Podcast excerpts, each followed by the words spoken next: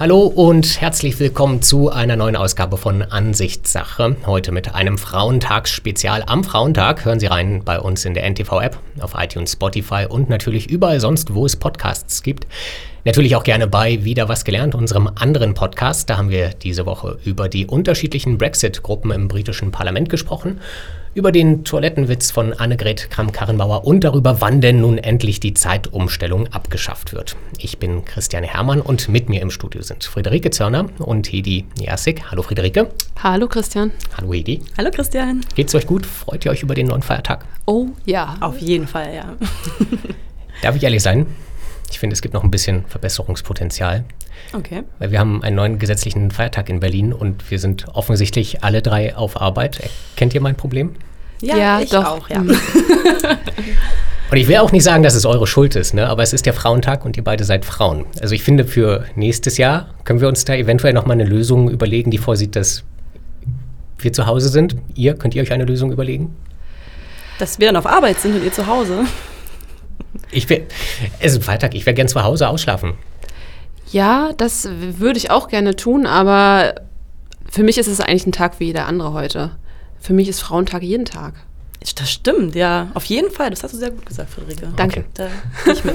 Überzeugt, dann habe ich auch genug gemeckert und mich unbeliebt gemacht. Und lasst uns zu den schönen Dingen kommen. Wir haben uns nämlich gedacht, wenn Frauentag ist, dann wollen wir auch über Frauen reden und zwar über tolle Frauen. Deshalb hat jeder von uns eine tolle Frau mitgedacht und erzählt, warum das eine tolle Frau ist. Und zwar haben wir uns überlegt, Friederike, du hast dir Lady Gaga ausgesucht. Ja, richtig. Uh. Hedi, du hast dir die Ärztin Christina Henel überlegt. Ganz genau. Und ich habe Theresa May mitgebracht, die ein bisschen kontrovers vielleicht ist, aber ich glaube, ich, ich, glaub, ich habe Gründe. Ich habe Gründe. Ich bin gespannt, Christian. Ich bin auch sehr gespannt. Und ich bin noch dezent optimistisch. aber ich würde sagen, wir fangen mit Lady Gaga an, Friederike. Erzähl doch mal, warum Lady Gaga für dich eine tolle Frau ist. Äh, bei dieser Frage weiß ich gar nicht, wo ich anfangen soll. Also ähm, für mich persönlich, mich begleitet Lady Gaga tatsächlich, wer möchte es glauben, äh, schon sehr lange. Äh, ich habe ihren Werdegang verfolgt, als sie mit einer Single die Charts stürmte, Just Dance, die wir alle noch kennen. Und man denkt sich, von wann, von wann reden wir eigentlich? 2008 war das oder 2008. so. 2008. Wie alt ist sie? Sie ist jetzt irgendwie 32, glaube ich. Okay, sie ist schon deutlich länger da, als ich dachte. Mhm. Ja, und äh, das Erstaunliche bei Lady Gaga, finde ich, ist, sie ist so eine Art Chamäleon und so ein Phänomen, das sich immer wieder neu erfindet. Und ähm, dabei aber nicht an ihren Grundwerten äh, rüttelt sozusagen. Also ich finde sie als Künstlerin sehr erstaunlich, weil sie von Just Dance, was wir gerade gesagt haben, äh, sich entwickelt hat zu einem Jazzalbum, das sie aufgenommen hat, zu irgendwelchen anderen Popsongs und jetzt zu einem Lied, das den Oscar gewonnen hat. Also eine große Bandbreite als Künstlerin repräsentiert, dabei auch nicht sich zu schade ist, mal ein Fleischkostüm anzuziehen. Ja. Äh, und aber trotzdem bei der Recherche. Ja, trotzdem hat sie aber dann auch so einen anderen Stil. Also sie erfindet sich wirklich jedes Mal neu und ähm, abgesehen von ihrer Kunst finde ich ähm, viel besser eigentlich noch ihr Engagement für die Rechte von LGBTQI zum Beispiel oder für. Kannst du da einmal kurz erklären, was das genau ist? Das sind Lesbien, also es geht um, ich kann es mal auf Deutsch sagen, also es geht um homosexuelle Menschen, also Lesben, äh, Schwule, äh, Bisexuelle, ja. Transgender, Intersexuelle mhm. und noch viele mehr. Questioning queere people, kann man, man könnte, sagen. Man könnte sagen, der Toilettenwitz von Annegret Kramp-Karrenbauer hätte ihr wahrscheinlich auch nicht besonders gut gefallen. Richtig, mhm. genau. Deswegen okay. äh, schätze ich sie ja noch mehr. Ähm, ja. ja. und sie setzt sich für deren Rechte ein ähm, und äh, hat daneben noch mit ihrer Mutter zum Beispiel die Born This Way Foundation gegründet, die sich äh, für Kinder einsetzt, die äh, gemobbt werden oder ja. Probleme haben. Also sie ist, macht viele Dinge äh, neben ihres Berufs sozusagen und und das finde ich bewundernswert. Ja, du hast das Fleischkleid ja schon angesprochen. Ich, ist sie Vegetarierin und also weiß man das? Oh, das ist eine gute Frage. Gab es da einen Aufschrei eigentlich? Weil ich habe, ich, glaube ja, ich glaube schon, ja. Als ich gerade nochmal geguckt habe, warum sie das Fleischkleid anhatte, also für diejenigen, die es nicht wissen, 50 Kilogramm Fleisch vom Metzger einfach umgehängt und ist so zu wow. den MTV Video Music Awards gegangen 2010. Und da stand nichts davon, dass das irgendwie ein Protest oder irgendwie Aufmerksamkeit erregend für Tier- oder Umweltschutz sein soll, sondern das war, ja, sie hat es halt getragen und das war es. Und da stand kein Grund dafür, warum. Und ich frage mich, warum geht man mit 50 Kilogramm Fleisch? Vielleicht war es aber auch einfach Zu einer Preisverleihung. Ich glaube schon. kann sich sein eigenes Bild davon machen oder das so deuten, wie er sie es will. Ich denke auch. Also sie hat ja sich von dieser provokativen Figur am Anfang, wenn man daran denkt, was sie da alles anhatte, auch immer, äh, hat sie sich auch jetzt abgewandt irgendwann. Also ich habe auch mal, ich glaube, gehört zu haben, dass sie auch gesagt hat, dass diese Kostüme und diese, diesen Stil, die sie da, den sie da hatte, äh, auch so eine Art Schutz ist natürlich, weil du dich als Person ja in der Öffentlichkeit preisgeben musst in einer gewissen Art und Weise. Und ähm, diese Kunstfigur kann einen persönlich natürlich so ein bisschen davon abhalten, persönlich äh, angegriffen zu werden oder andere Dinge zu erleben. Dass das äh, Fleischkleid jetzt nicht meinem Geschmack entspricht, das muss ich jetzt wahrscheinlich nicht erklären. Aber ähm, Weil du Vegetarierin bist? nö, aber ich denke, ich bin so aufgewachsen mit Essen spielt man nicht. und äh, sollte man auch nicht anziehen unbedingt. Und ähm, ja, aber sie hat sich ja, wie gesagt, von dieser Figur langsam verabschiedet.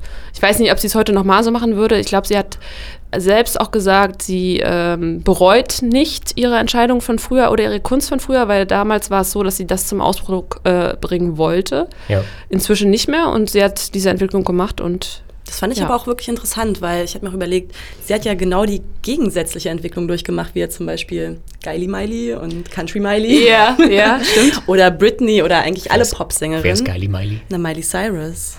Und- Die erst die brave Country. Hannah Montana. Hannah Montana, der Liebling Ach so, aller von, so von brav zu. brav zu, zu böse, okay. Zu böse, genau. Ah, ich erinnere mich an die Abrisskugel, ja. Genau, Ja, ja. genau, richtig. Wrecking Ball, ja.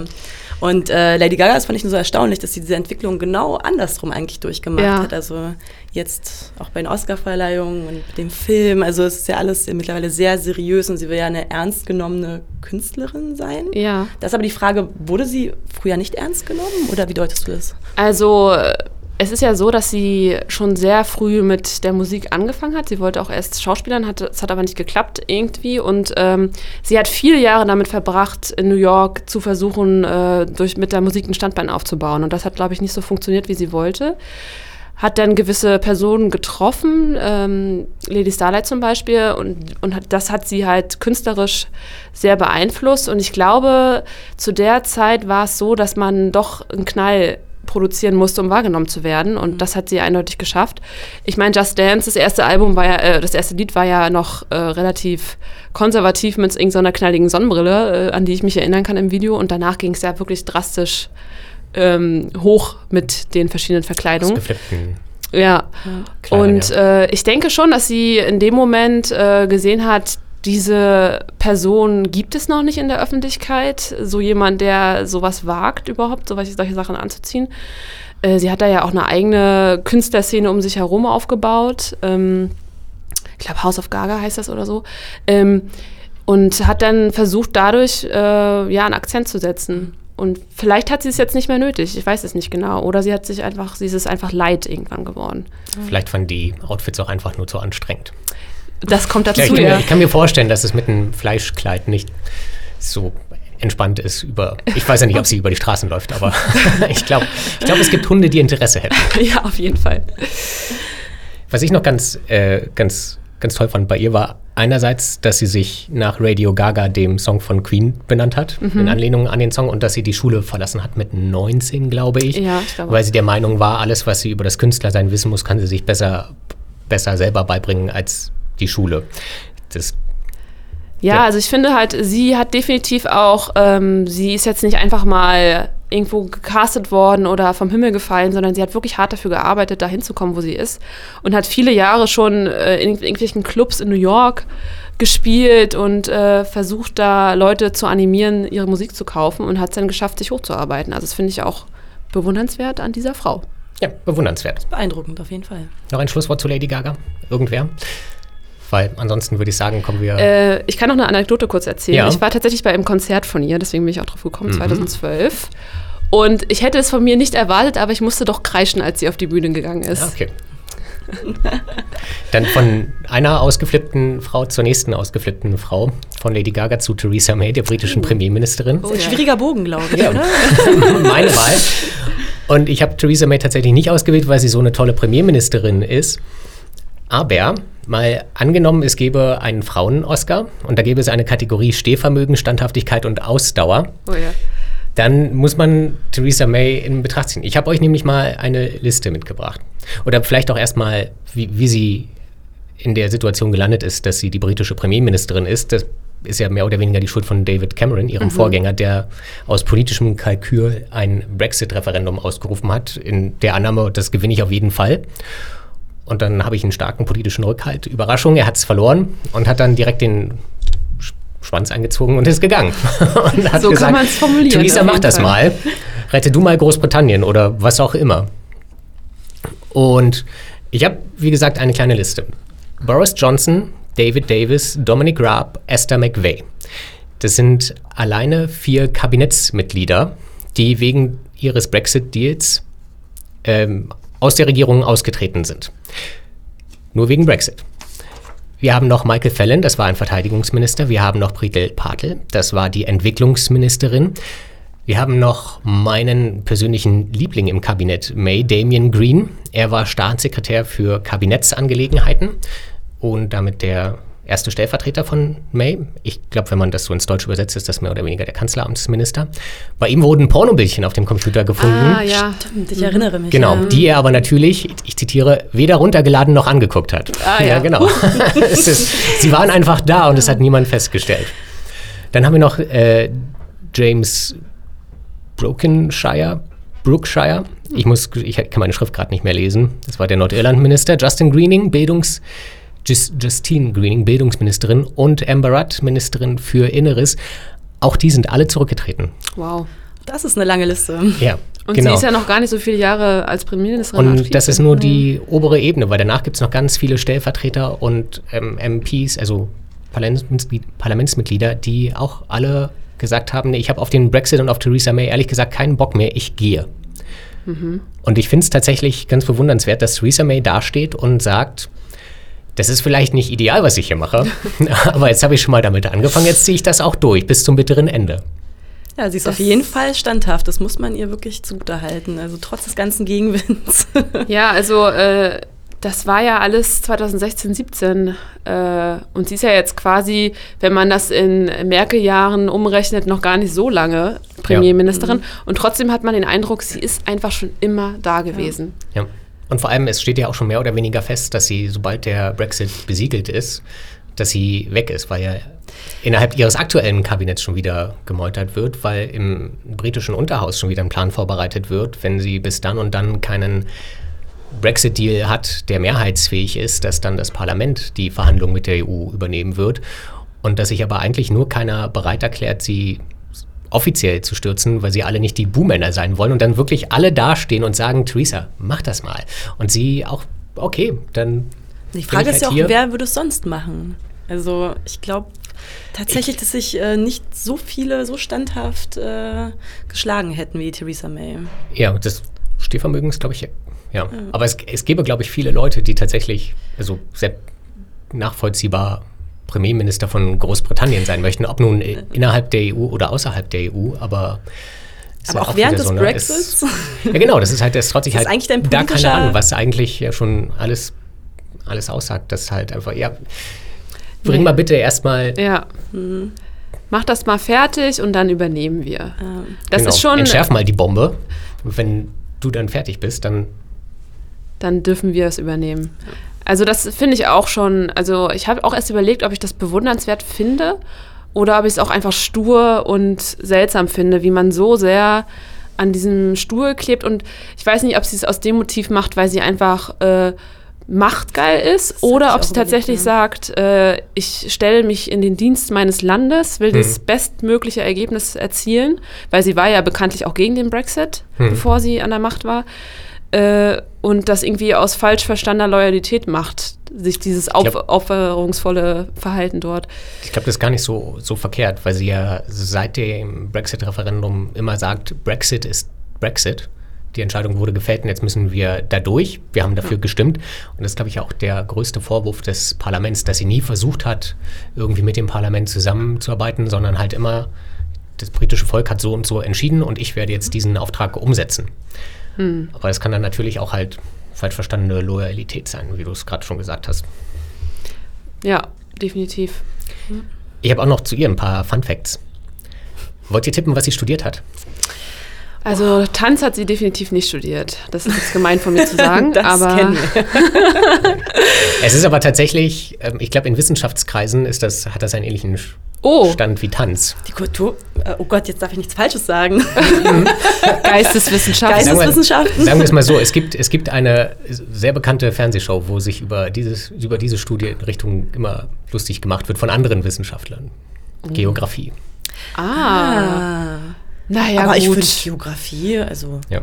Wollt ihr dann tippen, wo ihr erster Job war als Geografin? Wo arbeitet man als Geografin? Bei der Stadtverwaltung? Bei der Bank of England. ah, okay. Studium beendet und dann direkt zur Bank of England. Und danach hat sie, wenn ich mich jetzt richtig erinnere, als Finanzberaterin gearbeitet. Ist ja auch ein interessanter Schritt. Genau. Ja. Sie hat sowieso eine sehr interessante Biografie. Beide Eltern sind gestorben, als sie selbst in ihren 20ern war.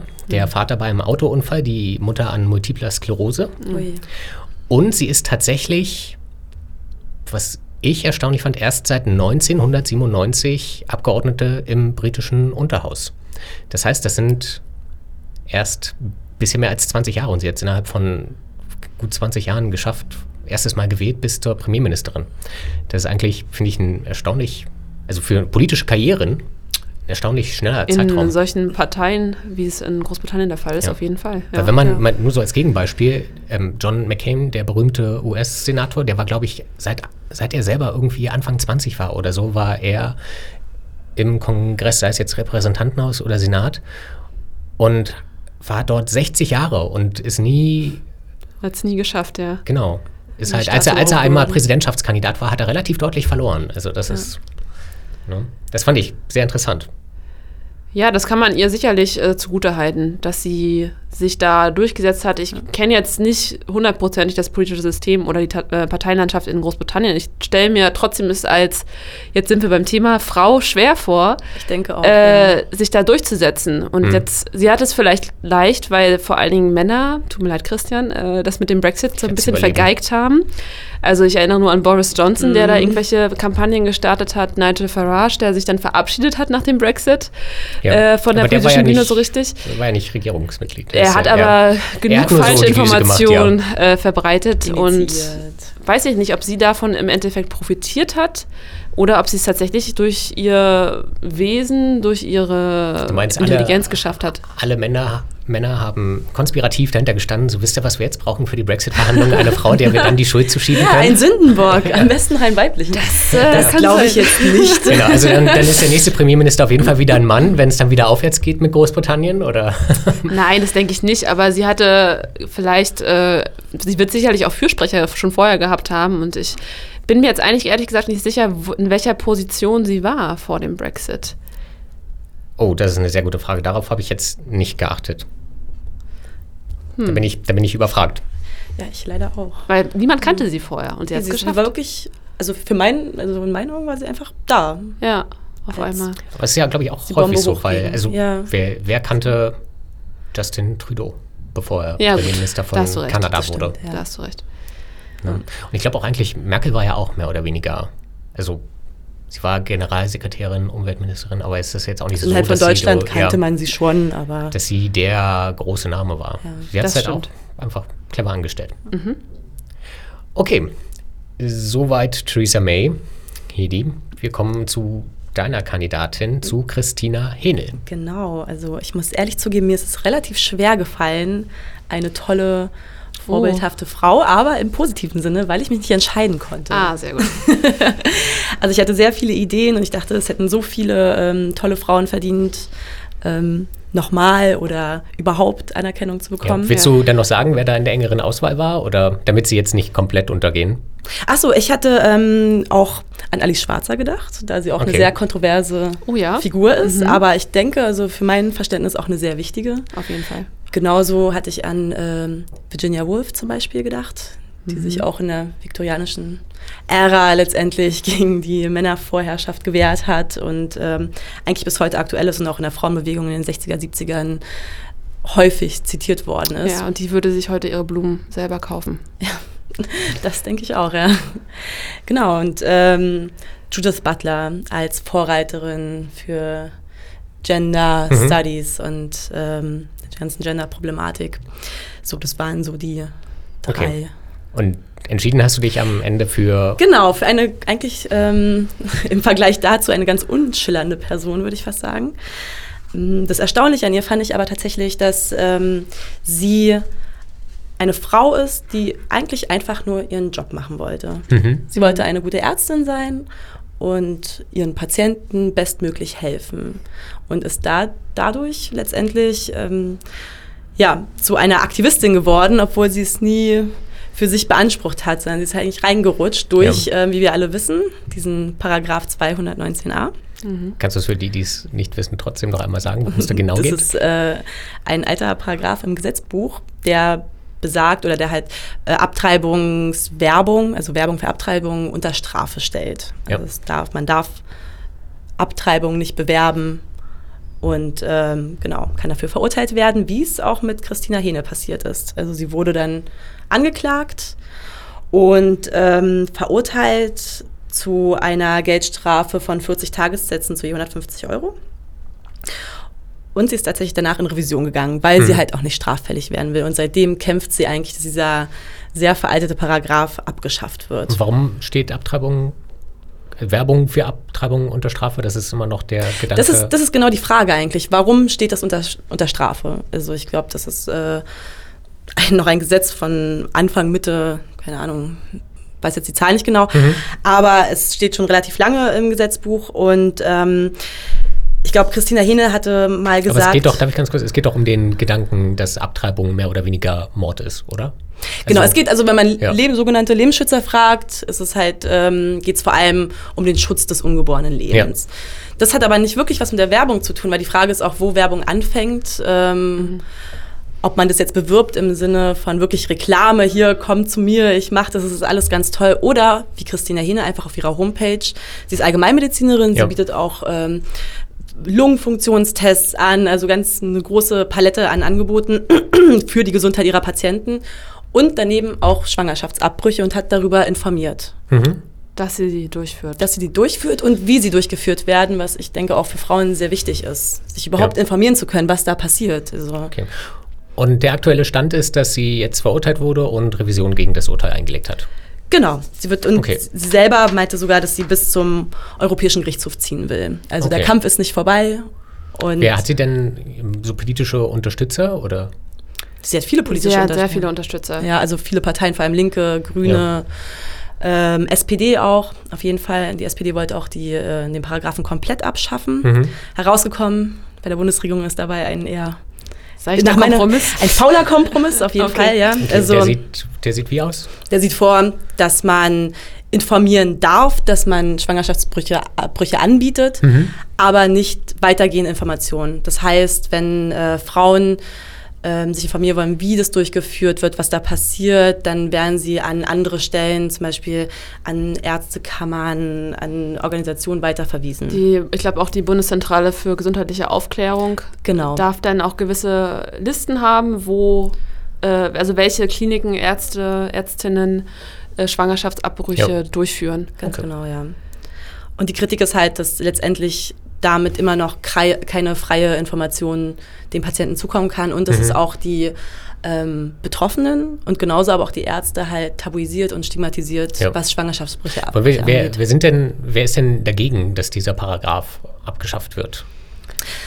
Ja, vor allem selbsternannten Lebensschützer, ja. die halt, ich würde sagen, auch sehr viele konservativ äh, denkende Menschen, oft ähm, gläubige Menschen. Mhm. Das ist, ja. ja ja, diese Debatte Schwangerschaftsabbrüche ja oder nein, die begleitet alt, ja. uns ja schon Ewigkeiten und da sind wir auch nicht die einzigen in den USA, wenn man daran denkt, das entscheidet Wahlen, ob man für oder gegen Abtreibung ist. Mhm.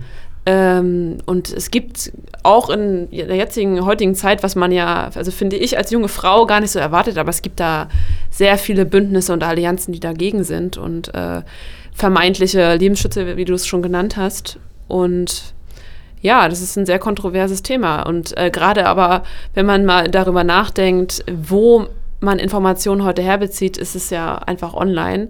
Und zu sagen, äh, ich kann jetzt da nicht richtig verlinken, äh, was das Angebot ist, sondern ich sage nur, okay, ich führe Schwangerschaftsabbrüche durch. Im Endeffekt ist jetzt äh, durch dieses Gesetz einfach nur, schreibt es vor, ich google noch einmal mehr, was das jetzt bedeutet für mich, anstatt das ist irgendwie so ein krummer Kompromiss, ne? Ja. ja. Irgendwie, das ist halt eigentlich, also es ist jetzt immer noch nicht offiziell erlaubt, aber irgendwie ist es auch nicht so verboten. Also genau, es ist, das genau, das ist erlaubt, das ist eben auch der Punkt und das finde ich auch ganz wichtig in der Debatte, dass ähm, äh, Frauen oder Schwangere haben eine Erlaubnis bekommen, aber sie haben kein Recht darauf. Mhm. Und das ist der Punkt, und dann gegen den auch äh, die Christina Hene ankämpfen will.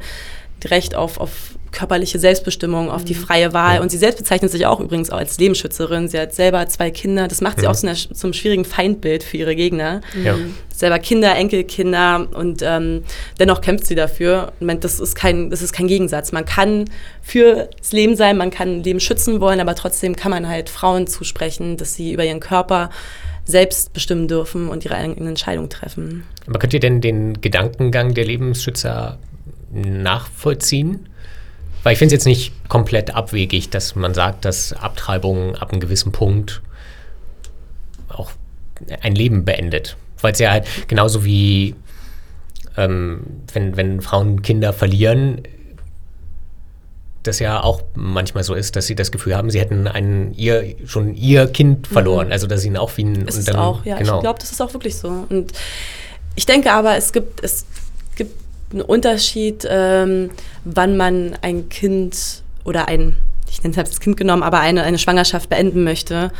Ähm, und wahrscheinlich gibt es eine moralische Frage überhaupt und ich, die ist schwer zu beantworten. Da gibt es, mhm. glaube ich, kein Objektiv, ob schon ein Zellknoten von kleinster Größe als Leben oder als lebendig gilt. Ab wann gilt etwas lebendig? Und dann ist noch die Frage, wann ist es überhaupt zu vertreten, wenn es wirklich schon ausge also im Mutterleib ausgewachsen ja. ist. Also sind, ich glaube, es sind zwei verschiedene Sachen, ähm, die schwer zu beantworten sind. Aber es gibt ja nun mal dieses Recht, dass man über seinen eigenen Körper entscheiden kann und ähm, man auch bis zum, ich glaube, bis zum dritten Monat mhm. ähm, auch sagen kann, man möchte nicht schwanger werden oder schwanger sein oder nicht mehr schwanger sein. Ähm, ja, und da, dadurch, dass es halt gibt, ist es aber eigentlich wie so, ein, wie so ein, eine Grauzone. Und es ist so absurd, weil es ist, es ist einerseits nicht 100% illegal, aber es ist auch nicht legal. Und wie sollen sich Frauen informieren? Und dass es halt in der Gesellschaft so tabuisiert wird. Und wie jetzt zum Beispiel, da möchte ich gerade zum ähm, Herrn Jens Spahn kommen, unserem Gesundheitsminister, der im Zuge dieses, dieser Reform des Paragraphen auch gleich eine ähm, Studie mit 5 Millionen Euro finanzieren will, mhm. die halt die psychischen Folgen für Frauen nach einem Schwangerschaftsabbruch vorsieht okay. oder untersuchen will. Und das finde ich halt auch sehr problematisch, dass man das im gleichen Atemzug nennt, ähm, weil erstens gibt es schon äh, Studien. Viele sind sehr unzuverlässig, das stimmt mhm. tatsächlich.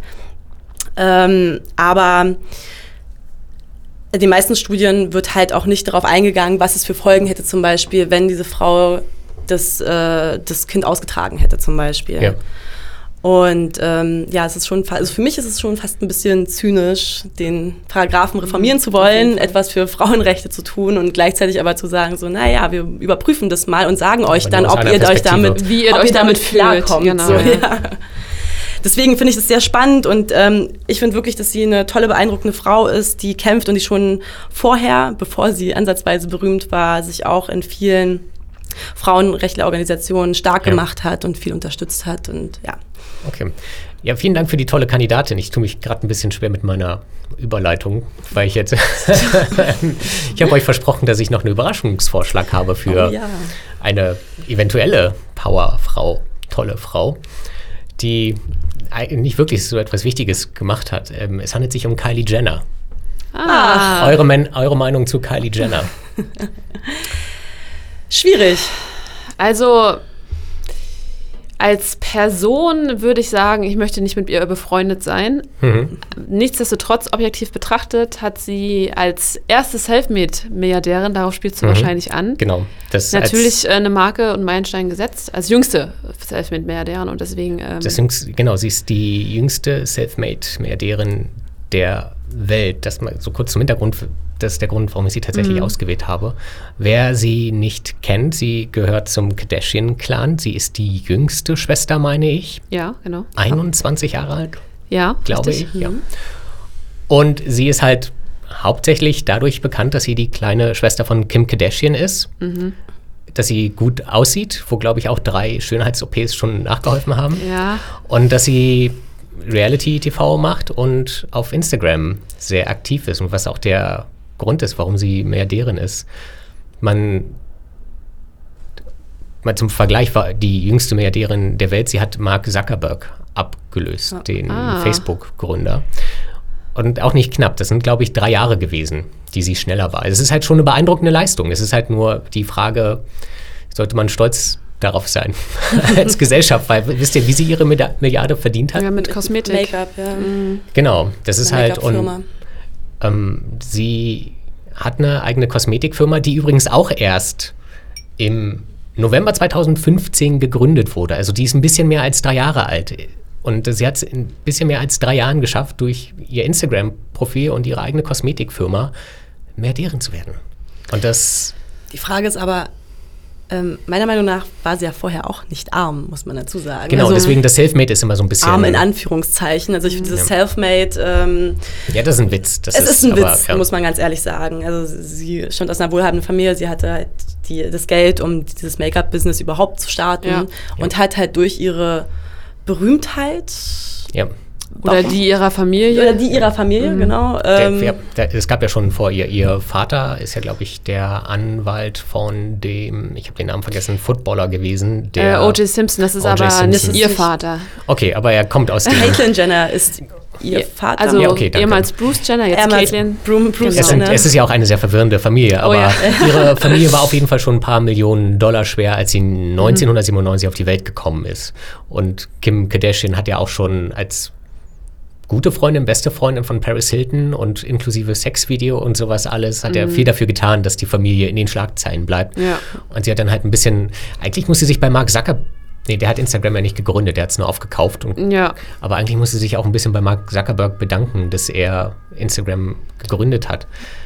Also ich finde, ähm, gut, sie kommt aus wohlhabenden Verhältnissen, da sind wir uns einig. Sie hat trotzdem eine eigene Marke aufgebaut, mhm. hat sich nicht darauf ausgeruht, das kann man gut finden und ähm, als äh, junge Unternehmerin, warum nicht? Ich finde halt an ihr problematisch, was halt für den Kardashian-Clan, glaube ich, äh, allgemein zutrifft, dass dieses Schönheitsbild, was die vermitteln, einfach nicht der Realität entspricht. Und du sagst es, sagtest schon, äh, sie ist mehrfach operiert. Mhm. Wenn du Bilder von ihr vergleichst von früher, du, sie du erkennst wieder, ne? sie nicht. Ja. Aber ist das jetzt tatsächlich, ist sie da diejenige, der man die Schuld daran geben kann? Oder ist es ja eigentlich eher unsere Gesellschaft. Gesellschaft, weil wir ja, das ist ja, also ihre Firma ist drei Jahre alt. Ne? Und das sind, ich habe nachgeguckt, die Kosmetikartikel, die sie anb anbietet, das ist nichts, was besonders ist oder speziell. Das mhm. ist so, das würde man in Deutschland in jedem DM oder Rossmann kaufen. Da würde dann halt einfach nur äh, Kylie Cosmetics, glaube ich, draufstehen und dann hat man einen Lippenstift für, weiß nicht, 5 Euro. Ja, und das ist ja Euro. noch verwerflicher eigentlich, dass sie ihren Followern, also sie hat ja genau. über 120 oder so Millionen Follower, dass sie denen suggeriert, meine Produkte sind total toll und mein Name steht darauf. auch nicht schlecht sein, also das will ich damit auch nicht sagen. Ne? Es okay, ist halt aber guter, es ist Durchschnitt, es ist stinknormaler Durchschnitt. Ja, die Leute kaufen das nur, weil ihr Name draufsteht. Ja, na, weil es ist so dieses typische, die Frauen oder die jungen Mädels wollen so aussehen ja. wie sie und die jungen Kerle wollen gerne mit ihr zusammen sein. Halt, ja, aber ich glaube, ja so das ist genau die Problematik, warum das schwierig ist, sie zu bewundern, weil sie vermarktet oder sie verkörpert nicht etwas, was sie geschaffen hat oder sie sich nicht zum Reichtum gelangt ähm, durch etwas, was sie geschaffen hat, sondern sie vermarktet sich eigentlich selbst. Mhm. Und ja. sie ist nur durch ihre Person das berühmt geworden, aber weil sie auch schon vorher berühmt war und durch diese Berühmtheit sehr, sehr viel Geld einnehmen ja. konnte. Ich habe auch dazu noch einen Fun Fact. Wie viele Mitarbeiter hat Ihre Firma eigentlich? Ihre drei Jahre alte Firma? Also ich weiß auf jeden Fall, dass ihr die Firma zu 100 Prozent gehört, warum genau. sie auch so Es gäbe tats mhm. tatsächlich auch nicht so viele andere, die da noch Anteile haben könnten, weil es sind mhm. nur sieben Vollzeit- und fünf Teilzeitmitarbeiter. Ah, okay. genau. Wirklich? Und das ist halt zum Beispiel, ähm, also das andere dabei macht Buchhaltung und mhm. irgendwie sowas. Ne? Und sie ist halt die Ein-Mann- PR- und Marketingmaschine. Mhm. Und sie hat tatsächlich auch, sie hat so Sachen gesagt, also man findet Zitate irgendwie so, oh, eigentlich mache ich nur das, was ich immer mache und dann hat es irgendwie funktioniert. So, ja. ja. also ich finde, ähm, ob man das jetzt wertschätzen muss, also man muss es zumindest anerkennen, dass sie die jüngste Milliardärin mhm. ist, das mhm. ist Fakt und dass sie es wie auch immer auch geschafft hat. Aber ich finde bewundernswert oder wirklich ein Vorbild für junge Frauen, würde ich sagen, aber würde ich eher Nein sagen. Auf jeden Fall ein ziemlich guter Geschäftssinn. Also das kann man ja nicht. Ja, das stimmt, aber man kann, finde ich, seine Prominenz, seinen Geschäftssinn auch für andere Dinge einsetzen. Also noch eine Kosmetiklinie, ihre Schwestern, ihre Schwestern haben auch sowas. Mhm. Hätte es jetzt nicht gebraucht auf der Welt. Hatten, haben die auch. also die ja aber erstaunlicherweise, ich weiß jetzt nicht, ob es dann daran liegt, dass sie ein größeres Talent hat, das bei Instagram alles anzupreisen, ob sie wohlhabender ist, weil sie platt gesagt besser aussieht als ihre Schwestern, aber Kim Kardashian zum Beispiel ist ja, glaube ich, nur nur in Anführungsstrichen 350 Millionen Dollar schwer. Und das ist jetzt, und sie ist viel länger dabei halt, ne? Und hat aber trotzdem nur ein Drittel des Geldes. Aber ich glaube, Kim Kardashian ist, um das jetzt ganz fies zu sagen, auch etwas zu alt. Also Kylie Jenner ist genau die Generation, die mit Instagram genau, ja. von klein auf groß geworden, genau die Strukturen kennt und genau mhm. weiß, welche Fäden man da ziehen muss. Und Sagte dann, die mit 20erin. Und dann musst du äh, mal nur betrachten, äh, wie sie aussieht. Sie sieht eigentlich aus wie eine kleine jüngere Form von Kim Kardashian. Beziehungsweise hat sich dahin operieren lassen. Ja. Also ich finde teilweise, wenn man die vergleicht, die Bilder, kennt man fast keinen Unterschied mehr. Was Körpermaße angeht, da gibt es ja auch ein gewisses Schönheitsideal bei den Kardashians und aber auch das Gesicht vor allen Dingen. Und im Endeffekt hat sie es halt einfach, äh, das, wenn man es Geschäftssinn nennen möchte, geschafft, ihrer Generation ihr Produkt, also sich selbst, anzupreisen, indem sie einfach ihrer großen Schwester nachgeeifert hat. Ja. Oder sogar ihrer Generation ein Gesicht zu geben. Und da muss man auch fragen. Im, im wahrsten Sinne ja. des Wortes. Ja, ja, genau, es ist so. Und letztendlich muss man auch fragen, weil sagen, Theresa May ihre Standhaftigkeit loben, müssen wir es letztendlich auch bei den Kardashians machen. Also, dass sie so ich bin an diesem Ruhm festhalten und überall. Also, ich weiß auch, dass äh, hier wie heißt die Mutter von Kim Kardashian? Chris Jenner. Äh, Chris, genau. Dass die sogar, also es gibt das Gerücht und das ist, glaube ich, relativ gut bestätigt, dass man, äh, dass sie halt sozusagen dieses Sexvideo von ihrer Tochter gelauncht hat, um mhm. oh ja, weiter glaube, in den Schlagzeilen zu bleiben. Ich, ich glaube, also, sie steckt auch hinter dieser Kosmetikfirma. Ja, Idee. bestimmt. Also sie ist, also, glaube ich, ich meine, wenn, als ich von gemeint habe, Buchhalterin, ich glaube, das könnte sogar die Ziemlich sicher. Ich glaube, sie ist Managerin auf jeden Fall ja. von ihr. Also, ja. Und so standhaft in der Öffentlichkeit zu bleiben mit allen Mitteln, ist es, ist es von mir aus auch eine Leistung. Ja, es ist auf jeden Fall, also ich bin, ich tue mich immer schwer. Also ich bin diese Generation, hoch. Du bist auch aber nicht so alt, Christian. Das stimmt allerdings. Ja, ja aber ich bin, ich bin, nicht bei Instagram. Ich bin auch nicht bei, genau, vielleicht nochmal, um ein paar Zahlen zu nennen. Ähm, Kylie Jenner hat 175 Millionen Fans und Follower auf Instagram, Snapchat, Facebook und Twitter. Wow. Sind, ja. Und ich glaube, Follower und Likes sind die neue Währung. Das, ja, ja. das stimmt. Schönes Schlusswort. Wir sind am Ende des Frauentags-Spezial ist vorbei. Das heißt nicht, dass ihr nicht wiederkommt. Ich weiß nicht, ob es nächste Woche schon wieder soweit ist, aber wir sehen uns auf jeden Fall wieder. Habt vielen Dank, Friederike. Gerne, gerne. Vielen Dank, es hat sehr Spaß gemacht.